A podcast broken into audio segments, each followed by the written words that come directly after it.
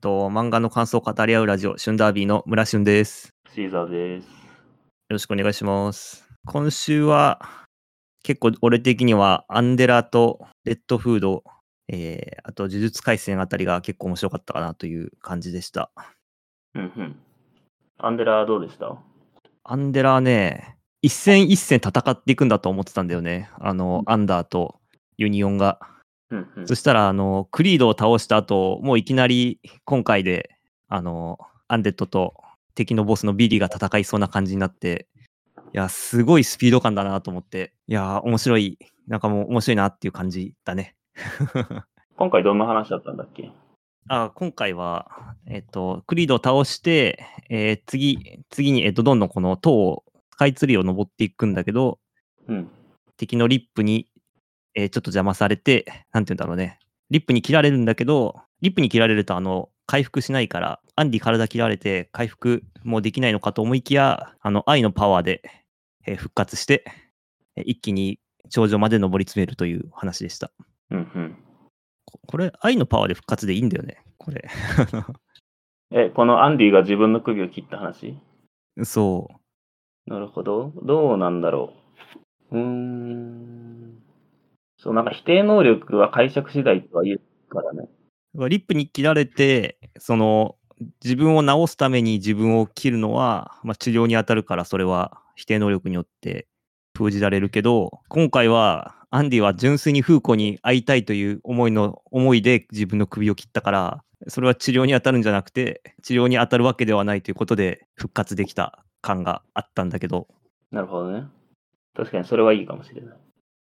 あ、そう、あと、シェン、あの、足を切られてるよね、地味にシェンの。あ、マジで。大丈夫なんかなってちょっと思って思って心配してるけどどうでしょうかねうーん。なんか死体だから OK とかなったりするのかな。えなんかありそうなんか治治るわけじゃないからねと思って、ね。てか、なんかどういう原理で動いてるかって感じだよね。アーティファクトで動いてんだよねね、そうそう。まあなんか大ごとになってないからそんなもんなんかなという気はするけどまあどうなんでしょうねそうね。まあなんか、あれだよね。なんかあんまりこう、ジャンプ漫画、今のやつで恋愛やってんのって、青の箱ぐらい。あ、でも、夜桜さん、夜桜夜桜さんと夜桜さんも一応恋愛やってんのか。あと、あやかしトライアングルとかもい、一応そうねなんか、なんだかんだ男女の恋愛やってるのは多いのか。そうだね確かにだね。ウィッチウォッチも恋愛やってるしなうん。でもアンデルは結構なんか恋愛漫画感あるよね最初から恋愛漫画やってたね。でもこのなんか、スピード感、すごいスピード感なのに、ちゃんと読者をあのゆっくり優しく包んで運んでくれる感じがなんかすごい最高だなって今回読んでて思った。うん。なんかまあ、このまま、ちゃんと終わりを迎えてほしいですね。そうだね。なんていうかまあ、いい感じの立場だけど、なんか、ノーガミネイルとかの、てかなんかその、逃げ上手の若君書いてる松井雄生先生は、なんか、あの、うんネイルを書くにあたって終わり方をなんか何パターンか考えてたらしいね。あ、そうなんだ。そうそう。だからなんか、ネウロ読んでても、なんか、序盤のなんかその、十周打ち切りだったとしても、まあ、推理物として、ポンポンポンってやって、で、まあなんか、あの、うんうん。電人春あったじゃん。まあ、あれで終わってもいいし、で、なんかまあ、その後に、うんなんかまあ、またなんか話があったけど、まあなんか、どこで終わっても、まあ、キリがいいようにはやってたらしい。へえ、だからめちゃくち。ゃ考えてますね。へえ。そう、なんか、ノーガミネイルが最初の連載ではって思うんだけど、めっちゃうまくやってるから、ああれ最初の連載なのあ、確かノーガミネイルが最初の連載じゃなかったかな。へえ。 なんか、ボーボボのアシスタントをやっててからのノーガミネイルらしいけど、そうなの。らしい。うーんなるほど。ノーガルミネーのはまあ短編というかその、なんていうの、物語にそんなに目的がないから、どこで終わってもいいように作りやすかったのはあある感じがあるね。うんうん。なんかアンデラとかだと神を殺すのが目的なのに、なんか殺さずに終わるとちょっと、なんか難しいよね。そうだね。まあでもなんかその殺そうと思ってたけど、まあ殺すのが目的じゃなくなるのもそれはそれで物語だと思うから。ああ、そうね。確かに。うん。だからまあいいそうとは思う。どう。どんな感じで終わるのかっていうのは。うんうん。楽しみですね。ああと、そのツイッターでなんか、アンデラの公式ツイッターで、なんか戸塚先生が描いたイラストが上がってて、うん。ででなんか前回、あの、チカラくんがトップくんを止めて、その後どうやってトップくんがその自力で止まったかっていう絵がアップされてた。見ましたあなんか、あの、戸塚先生毎週上げてるよね。毎週上げてるのよねっていうのは、あのね、それ自体はちゃんと見てないけど、なんか毎週、なんかその、ラフっぽいやつだけど、漫画を描いてるよなと思って。ああ、そうなん毎週やってたんだ。知らなかった。で、まあなんか、前回、前回とか、その、先週の分の絵は、あの、あのトップくんが着てるスーツに、あの、トップくんの獅子を折る機能がついてて、トップくんの両腕と両足を折って止まってた。なるほどね。あ、そうそう。なんか、そういうえー装置あんのかなと思ったら、やっぱそういうのあったんだね。そう、まさに読み通り。だから、あの、停止限界っていうのも、んなんかまあ、ある程度速度と、なんか体を痛めつける強さがある程度相関を持ってるっぽくて、だから、あの、停止限界って言ってたのは、もう体をどこ折ってももう止まれないっていう意味の停止限界だったみたいですね。先週話した通り。うんいやー、さらりとえぐいっすね。そう、なんかあの、アンムーブの能力的には弾丸とか止めた後、普通に動いてたから、まあトップ君も目閉じて動いちゃうんだよね。そうね。で、なんか、獅子を全部折って止まるまで20秒ですって言って、うわ20秒は目開けてらんないよみたいなことを力くんが言ってた。まあアンデラはそんな感じかな。あれ、あと呪術回戦気になってんだっけ呪術廻戦気になったって言ってもそんなに、そんなにないけどね。まあなんかあの、1話でキャラを立ててくれるのは上手だったね。そうだね。なんか、びっくりした。急に日車はじめの話になって、急にびっくりしたけど、なんか日車のことがよく分かって、うんいい話だったなと思った。 まあでも、ね、このキャラの掘り下げを1話使えるのはマジで呪術回戦だったような気がするよね。そうだね、本当それ。あ、そう。えっと、呪術廻戦今回は、あの、こんなに1話で、あの、全然今まで出てこなかったキャラの掘り下げできるのはマジで、なんか人気漫画だから、だなと思った。いや、ほんとそうだよね。贅沢な使い方。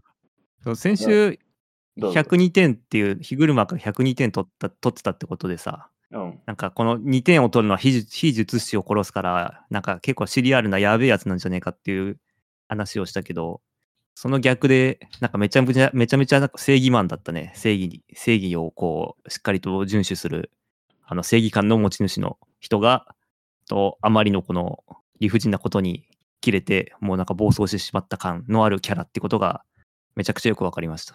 そんな感じかな。 まあ、なんか、日車さんは弁護士なんだよね。そうだね。そう。で、弱者を、の弁護をしてたんだけど、なんかこう、ムカついたから、全員ぶっ殺してやるで、終わり。うん。めちゃくちゃ雑な話だと。まあでも、その通りですね。なんか、なんかこのプレイヤーになるためには、あの、呪物をもらもらう必要があると思ってるんだけど、話を読んでると、あの、偽下等から。うん。で、どっかでもらってるシーンがあるのかなと思って見てたけど、特になかったので、まあなかったです。まあ、もしあるとしたら、なんかこの、このハンマー、名前ついてるはずなんだけど、名前覚えてないんだよな。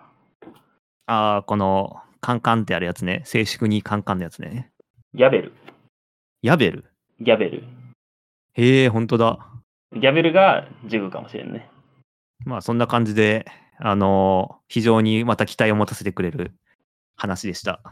来週楽しみですね。あとは、レッドフードなんだけども、あの今週はなずっと泥系を始,、ま、始めていて、うん。で、えっと今週なんかモブとモブ、モブとモブっていうか、えー味方同士の、えー受験生同士の戦いをちょっとやってました。うん。で受験生にも多分いろんなやつがいるっていうので、まあ、なんていうか、いろんな目的やいろんなキャラのやつがいて、まあ戦って、で、多分一番言いたいのは、そのメリオ君の年金を使って戦う能力を、まあ、見せたかったんだろうなっていうことで、まあ、キャラの掘り下げをやってました。うん。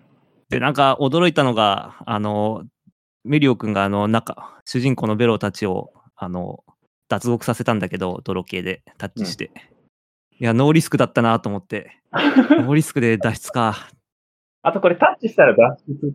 あ、そうだ、タッチタッチしたら脱出って書いてるな。そうだな。うん。なんか、パチパチパチって脱出だったね。そうそうそう。そのパターンもあったかと思って、てっきり俺は脱出も結構骨が折れるのかと思ってたけど、うん。だったら、あの、手数と受験生の数で押せるから、なんか無理ゲーではなさそうだなっていうのは、まあ、ゲームバランス的にありかなとは思いました。うん。で、多分看守が今なんか数えたところ2人から4人ぐらいいるっぽいんだよね。もっといるかもしれないけど、うんうん。多分もっといるかな。えっ、と、赤ずきんとあと船長に多分だけど2人ずつぐらいついていて、うん。で、牢屋の前に2人ついているので、まあ、2人から6人ぐらいはいいるいそうです。で、えっと、味方が今15人いるから、うんまあ、試験官2人で手錠10個持ってるから、最悪手試験官の分は取れなくて、味方が10人捕まったとしても、まあ、監視をなんとかできれば、えっと、5人は合格しそうだなと思いますね。うんうん。なので、割とその合格者ゼロってことはなさそうかなと。そうだね。まあなんかこの人、この人結構なんかこうやってモブをわちゃわちゃ動かすのが好きなんだなとは思った。あ、そうね。なんか今回キャラが増えて面白みがすごい増してきた感が感じましたね。そうね。いや、どうしたらよかったんだろう。その全体的にってことそうそう。なんかこんなに、こんなにキャラがいっぱい序盤に出てきて面白い漫画ってなんだっけなと思って。あー、キャラ出てきて面白い漫画か。なんかあれじゃん。なんかあの、こんなにいっぱいできてわかんないよって言って、1キャラずつ出していくとクーロンズ・ボル・パレードになるじゃん。そうだね。そう。でもなんか別に1人ずつ出してもいいかって言うとそうでもないから、企業書き方の問題なのかな。でキャラ多いで思いつくのは今のところワートリーが思いつくかな。でもワートリ別に4巻ぐらいまで多くなくないあそうだったっけうん。多分。なんか割と序盤はユーマとオサムと、でまあなんかキトラが出てきてみたいなぐらいだと思うよ。あ、そんぐらいか。てかまあ多いんだけど、なんか別に、あの、今回のレッドフードみたいに見せ場はないって感じかな。ああ、地味に活躍しそうてる。 か。ランク戦始まってどんどん、そうだね。確かに。そうそうそう。いやまあ、という意味でも書き方の問題かもしれないね。なんこかう、どう見せていくかという感じかそ。うそうそう。なんか全員に見せ場作っちゃうと、それはそれで埋もれちゃうんだなって気持ちにはなったかな。ヒロアカは結構多かった、最初。遊泳に入るまでは、それなりに話数があったか。かな。なんか、そうだよね。遊泳に入った後はでも結構多いよね、人は。そううん。あれもだから上手だったんだろうな、たくさん書くのが。うん。やっぱなんか、1話読んで面白いよが欲しいとこだよね。まあなんか、そうだね。まあ多分、レッドフード今回、そうね。まあなんか、年金使いが活躍して面白かったって感じかな、今回は。そういう意味では。うんいやなんかそう思ったんだけど、なんかこのパワハラ親方の方がキャラ立ってしまってたんじゃないかってちょっと 読み直したら思って。これ、パワハラ親方どう、どうなるんだよね、今後。どうなるんだろうね。なんかちょっと人気出て合格しちゃうんじゃないかっていう気がちょっとしたんだけど、そうだよね。落ちちゃうのもったいないよね。なんか難しいっすね。そうっすね。まあ、レッドフード、まあなんかキャラ出すのが好きっぽいから、まあこのままわちゃわちゃやっていっていいんじゃないかなと思うかな。うん、そうですね。うん、あの読者がいどいあのどれだけ覚えてるかの作者との勝負な気がするな。やっぱあれなのかな、ブリーチみたいになんかババーンってなんか、見開きでなんかこう、受験生一覧があった方がかっこよかったのかな。まあ一応最初の試験開始で、まあ主人公チームっぽいのはバーンってあったんだけど、あのなんか今回のおっさんはいなかったなと思って。あ、いなかったうん。まあ逃げ、あのおっさん逃げた方だったし。あわからん。俺は漫画がわかんない。わかんないってもいい、あれだけど。あ、俺もわかんねえな。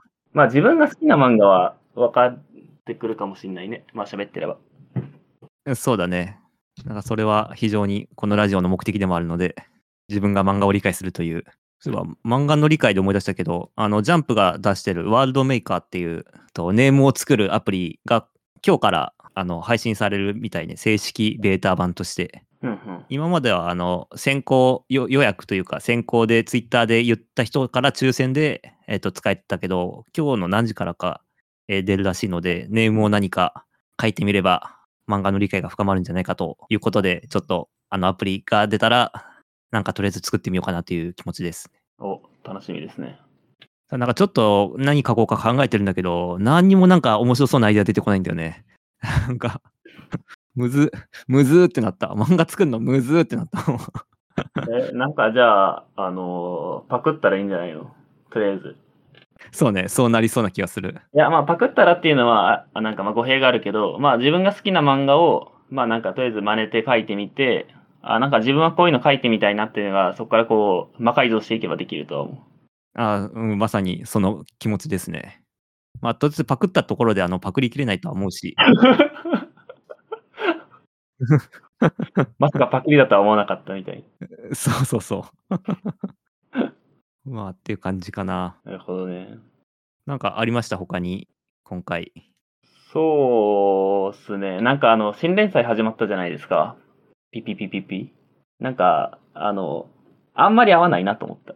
俺は。村氏はどうでした確かになんかちょっと、ちょっと確かに、俺も合わなさそうだなって思ったんだけど、なんかこれ、あの、見たことある絵だなと思ってうん。調べたら、あの、星のエイリアに努力努力賞をっていう、ジャンププラスで1話読み切りでやってたやつがあって、そんな話かっていうと、なんかが高校生の男の子が、あの、自分の、あの、奇形、奇形とは言わないけど、なんかすごく細い特徴的な足をしてて、で、本人はその自分の足がすごく好きなんだけど、なんか周りからはちょっとキモいと思われてるで、そんな人がそのプロのカメラマンに会って、その自分の足をうなんか美しく見せる天才ってことをこう評価してもらって、うん。あの写真撮ってもらったら、その自分の足のショットがめちゃくちゃ評価されるっていうお話なんだよね。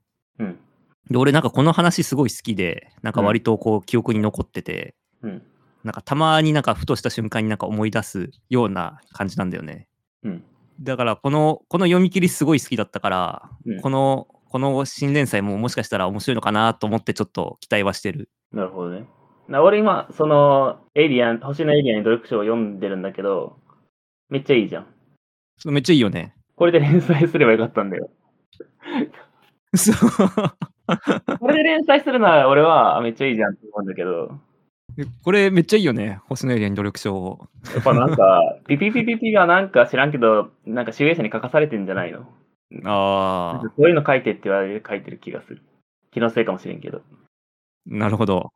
ででも確かにその前の読み切りと比べるとちょっとなんかちょっと違う感があるよね。うん、なんか、なんだろうな。メッセージと、メッセージ性として普通だよね。なんかそのピピピピピ。まあ、こっからどうなのかわかんないけど。そうね。普通っていうのもあれだけど、結構ふ、なんか、一般的なテーマ、なんかその家族関係の毒親との関わりとかは多分そうなるから、まあなんか、難しい、ある意味難しい気はする。うん。書き方が問われるから。そうね。星のエリアに努力書は、なんかもうテーマが尖ってるから、それだけで面白いから、なんか、OK って感じがするけど。なんかピピピピピは、あのー凡人のピアニストが天才を多分最後、な肩を並べていくような話を書きたいのかなという感じが1話からしたんだけど、うん。なんか割と、あの、試験官の一人にはなんかぶっ刺さっていて、うんなんか新象風景が見えるぐらいの演奏をしていて、こいつも天才なんじゃねえのってこう思ってしまったんだよね、1話で。そうね。まあでも結局さ、ナルトもさ、努力の才能だったみたいなことあったけどさ、ナルトもなんかなんだかんだでいい血筋で、しかもキュウリが体内にいてみたいな、まあ、天才だったなみたいな話になるから、まあなんか天才か盆栽かどうでもいい気がするんだよね。ああ、うん。いいね。まあなんか、うーん。まあなんか才能とか、なんか能力が高いって何なんだろうなという気持ちはあるんだよね。おーで、何かっていうと、なんか、なんか例えばめちゃくちゃ重量上げができる人がいたとしても、なんかその、今俺がこの物を持ち上げれないわと思ってる時にその人がいなかったら別にその人の能力は生かされてないじゃん。そうね。だからなんかその、能力があってもその場にいないのは別になんか能力あるには、てかなんかその場にいることも能力なんだなとは思ってしまう。最近。なるほど。そうそう。そうね。だからまあなんか、まあピアノの才能があったとしてもピアノ弾いてなかったら別に才能はないし、うん。とか思いました。いやー、わかります。お分かりいただきです。天才とあとやっぱ環境のこの2つ本人と環境のこの2つがめちゃくちゃ大事だよね。うんうん。わあそういうそういう関係を書いてくれれば凡人を主人公にそういう関係を書いてくれればまたなんかちょっと新しい切り口で面白いなと思いますけどうん、ねえああとさ、ピアノの天才か盆栽かってめっちゃわかりにくくないあなんか足速いとか遅いとかは、そう足速いとか遅いとかは、なんか、ああ、足細いとか、浅い速いとか遅いとかあるんだなと思うんだけど、なんーうか、んピアノの上手い天才か盆栽かってなんかマジでわかんないよね。そうね。雰囲気で言えばいいのかな。なんか、一回俺はその音大の人に舐めたことを言ったことがあるんだよね。 うん。あの音楽ってそのスポーツと違うから、なんかある意味一日中ずっと練習してられんじゃんっ て。一日中ずっと練習してたら誰だってかなり上手くなれんじゃねえのみたいなことを言ったっけ言ったことがあるんだよね。 うん。それでそしたら、そういう、そういうわけじゃないだろうみたいな感じでちょっと軽く怒られたんだけど、 うん。だから多分その死ぬほどやっても多分埋まらない差っていうのは多分明確にあるわけで、うん。なんかそこまでいくと多分才能を感じられるんだと思うんだけど、うん。まあ、特にね、あの、そんなピアノを弾く努力もしてこなかった我々には、なんかこう、ピアノの天才って言われてもちょっとピンとこないのは確か。 うん。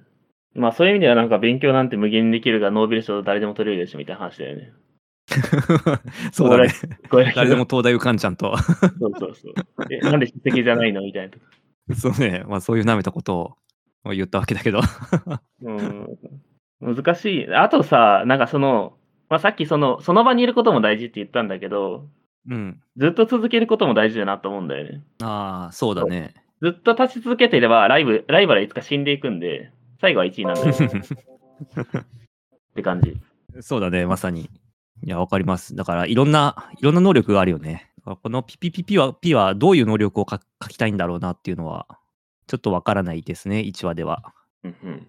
まあ、あとなんか凡人で思ったけど、アヒルの空って割と凡人の話だなっていうふうに今ちょっと思い出した。俺は昼の空読んでないけど、どうなんですかあアヒルの空はマガジンのバスケ漫画で、うん。なんだろう。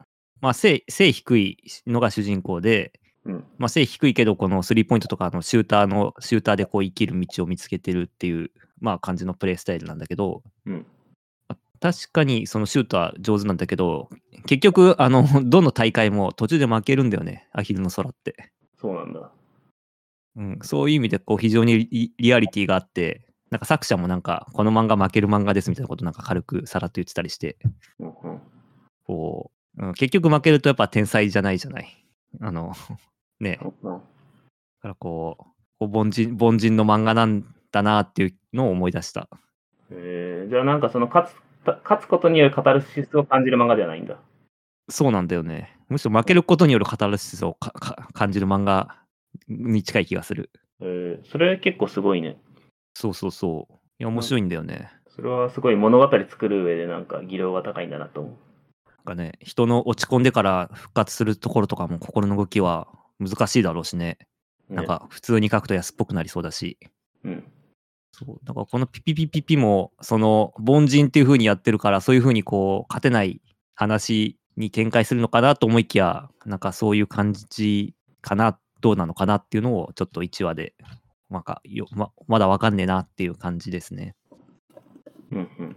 あと、ちなみになんかさっきのずっと立ってれば、まあ、一番になるみたいな話は、ナノハイオガシ店のいい仕事っていう少年サンデーで連載されてた漫画がそういう話でしたね。あの、神の水を知る世界を書いてた、神の水を知る世界を書いてた岡木並木先生の漫画なんですけど、で、まあ、最後はそういう話。ケーキ店を営んでる人がケーキを作る話えっとね、まずなんかあの、菜の葉洋菓子店っていうのが、まあ、主人公の、まあ、洋菓子店なんだけど、そこは三兄弟が住んでて、まあ、そこが三兄弟が営んでる洋菓子店なんだけど、えっと、長男と次男と三男で、次男が主人公で、長男は死んでます。ほう。で、長男は死んでるんだけど、まあ、幽霊として、まあ、なんかあの、あまあ、特殊なアイテムによって、まあ、限界してるんですよ。っていうファンタジー世界。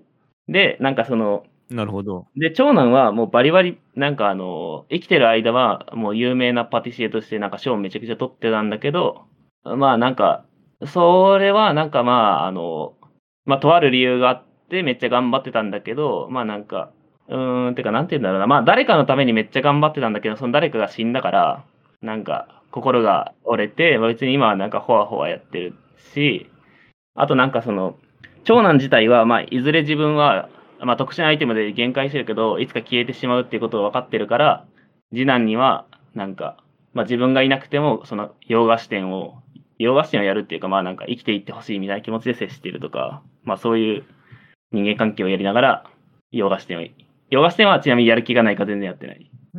なるほどね。そうそうそう。ああ、そうそう。次男としては長男の洋菓子がめちゃくちゃ上手だから、お前作れよって言ってんだけど、長男が全然やる気ないみたいな、そういうのをやってる。あ、ああ、なるほど。そうそう。いいですね。なんか、面白そうだね。まあ、なんか神の実が好きだから読んでたところはあるんだけど、まあ最後はそういう話でしたね。へえ。まあ、好きでずっとやってるやつが最後に一番になるみたいな感じ。そう、好きじゃなかったらもうやめるんだよね。いくら才能があったとしても。いやー、それ、めっちゃわかるわ。わかります好きなことじゃないとマジ3日も持たないからな。うん。ね。好きなことだってね、なかなか続かないのに。 好きじゃないことなんて続かないよね。そうそうかも。えー、これちょっと読んでみようかな。菜の葉洋菓子店のいい仕事。まあ、俺はそういう漫画だと認識しました。結構なんか新年祭の1話はなんか、あれだね、あの、いろいろ、いろいろなことを考える、考えるようだね、2人とも。あ、そうだ、ね。この漫画はああだった。ね、この1話はどうだったって。すごいまあ、いい刺激を受けるいい漫画でしたね。うん、そう、そうだね。まあ、あの、ピピピピピは、俺はその、さっき最初に言った、あの、前作のか読み切りがめちゃくちゃ面白かったから、一応かなり期待はしてます。うんうん。うんあちなみにさっきの、あの、目の早合戦のいい仕事は、えっと、サンデーウェブリで割と読めます。アプリ。あ、そうなんだ。あ、てかさ、アプリで言うと、マガポケってある話前したと思うんだけど、うん。あの、月刊アフタヌーンの漫画がめっちゃ最近来てるんだよ。なんか、同じ講談社だから。なるほど。そう。なんか今までフラジャイルとかブルーピリオドとかなんか電子、なんかどっかの媒体で読めたらなと思ってたんだけど、マガポケに来ました。おお、すげえ。めちゃくちゃいいじゃのん。そうもし唯一のリスナーが読みたいなと思ったらマガポケで読めます。おおー、いいですね。よマガポケは無料で読める分を終わったら、えっ、と、毎日ちょっとずつ読める話が更新していくだっけ。いや、えっ、とまあ、ものによるかな。もうポイン全部ポイントのやつもあるし、あまあ、無料である程度読めるって感じ。あ、なるほど。じゃあ気に入ったら課金してって感じか。そうそうええアフタヌーン来たんだ。いいね。そう。アフタ来たんですよ。アフタヌーンって今何やってるんだろえっ、と、とりあえずブルーピリオドとフラジャイルと、あとなんか、あの、来世は他人がいいと、う。なんかあ。まあ、俺はその辺しか追っかけてないな。あれ、大振りも今やってる大振りやってんね。あと、ヴィンランドサガもやってるのか。うんうん。あ、ワンダンスもアフタヌーンなんだ。あ、そうそう、ワンダンスも。でワンダンス読んでないんだよね、俺。どうですかなんか、すごい熱があって面白い漫画だなっていうふうに思ってる。ちょっとこれ1話から読み直したいなと思ってたんで、ちょうどいい機会ですわ。お、よかったですね。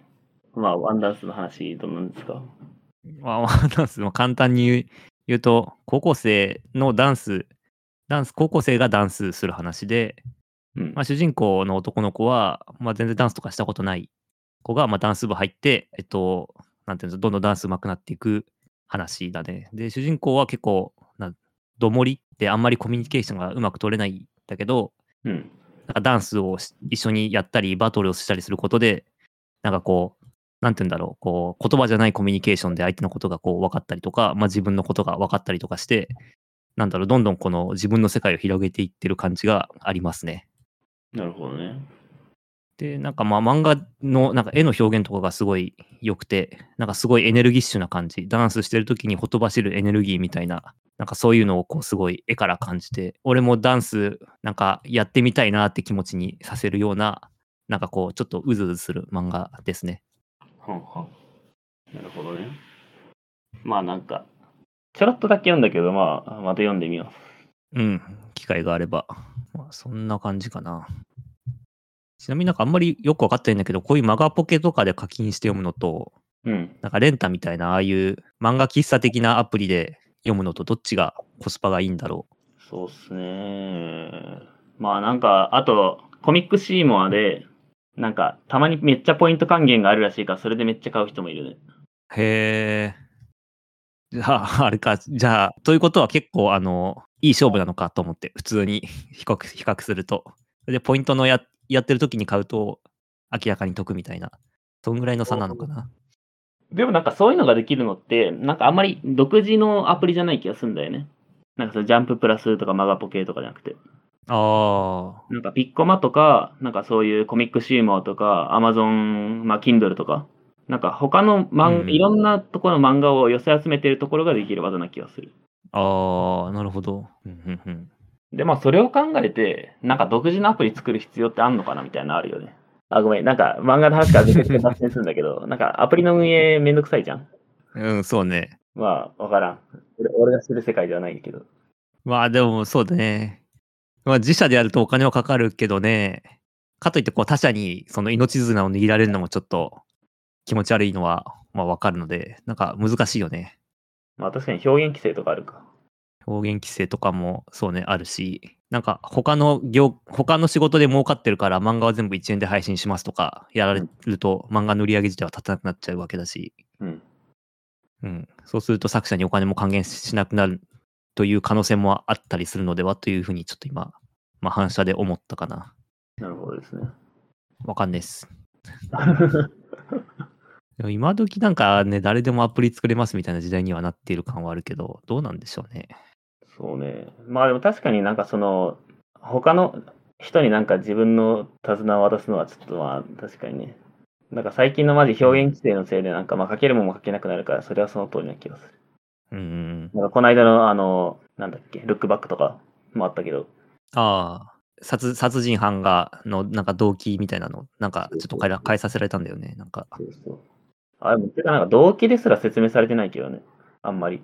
まあ、ただ単になんか、統合失調症っぽい意味、セルフが統合失調症っぽいってだけであって、別に統合失調症であるとも言ってないし。ああ、あ、で、その、ぽいセリフをかか変えさせられたんだっけ。そうそう。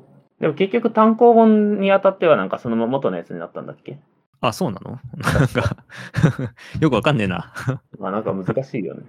なんか、週末のハーレムっていうジャンププラスでやってる漫画も、なんか一時一時期規制がひどすぎて、なんかすごいクレーム上がってたよね。えー、俺なんか全然追っかけてないけどそうだったんだ。うん。まあ、だいぶエッチな漫画なんだけど、うん。なんかもう、1ページの8割ぐらい、その黒塗りで埋められてて、なんかセリフも、なんかついでに埋められてるみたいな。えーでもセリフは別に、あの、変なセリフじゃなくて、絵を、絵を規制するついでになんかセリフまで潰されてて、なんかマジで意味わからない 漫画になってて、なんか、これさすがに読めないだろうっていうので結構批判を浴びてたね。いやでもそれ批判っていうかさ、表現規制の方を批判すべきじゃないあ、そうそう、表現規制の方を批判されてたあ、。そうだよね。やっぱそうだよね。こんな規制されてたら、そうそうそう何もそ書うけないんじゃないかっつって。そう、何も書けないし、読者も何も面白くないし、何これみたいな、それはその通りだよね。まあ、そんな感じですかね。ですかね。まあ一応喋りたいことは喋ったな。なんかまあ続けてるやつが一番最後に勝つんだなって気持ちですね、僕としては。ああ、それは非常にわかりますね。そうだからこのラジオも続いてて偉い。うんうん。 いや、ほんと、ほんとそれ。 いや、ほんと、とりあえず続けるのは偉いと、俺も自分を鼓舞している。だいぶ、だいぶ初回に比べると、もういつも比較は初回だから、初回と比べると良くなってきたなと、 いつも自分を褒めている。まあ、そんな感じで。他特になければ、以上でいいかな。でかいいかな。はーい。うんうんはーい。じゃあ、えーありがとうございました。ありがとうございました。